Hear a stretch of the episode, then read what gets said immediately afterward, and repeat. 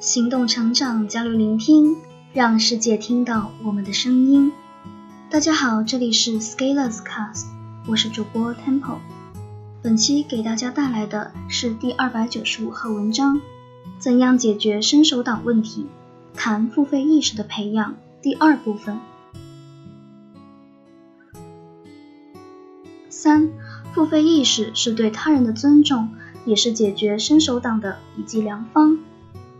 很多时候会看到，我们对其他人的工作成果的获取，会有一种理所当然的态度，这个就是应该免费的，这个就是应该给我用的，类似的言论不胜枚举。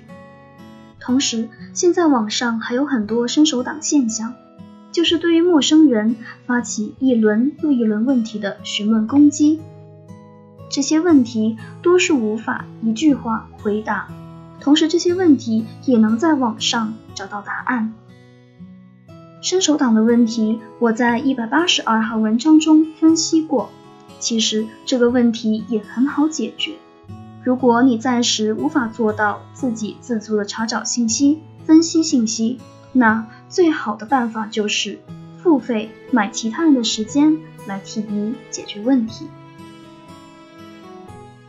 每个人的时间都是稀缺的。而且不可逆转，他人的时间花费在你的身上，而且又是陌生人，给他自己带来的价值是什么呢？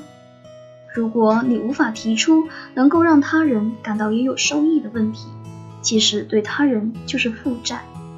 为了弥补这个不平衡，我能想到的也只有付费了。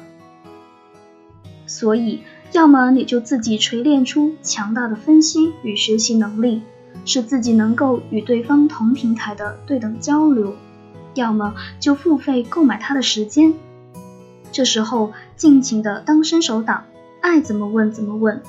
但是，一般情况下，能做到后者的成长性也会比较好，也慢慢会脱离伸手的习惯。对于我自己而言，今年比较神奇的体验就是。在某个领域，我读了某个人的文章，想认识他，于是我购买了他的课程，付费使用了他的时间。后面我们成为了朋友。我觉得这是认识人最快的方法了。在一个领域走得相对靠前的行动者，每天都会接到太多人的各种问题，所以有时候你以一个陌生的 ID 给他发信，他会感觉到态度不好。其实只是顾不过来而已。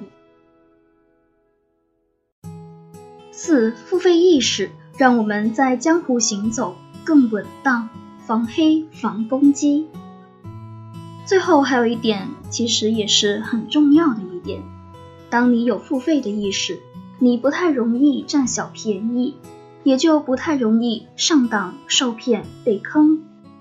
人在社会上有点像网络上的服务器。如果有大的漏洞，就容易被黑、被攻击。占小便宜也是一种传统美德，以此衍生出来的特性有：怕吃亏、不爱排队。如果我们有付费意识，解决了一定程度的稀缺，我们就不太容易想着占便宜，做人做事也稳妥。比如中奖诈骗，也就不那么容易上当了。说了这么多付费意识的价值，最后再提醒一下，付费不是乱花钱。对于资源的稀缺性，高效率的配置是永远的诉求。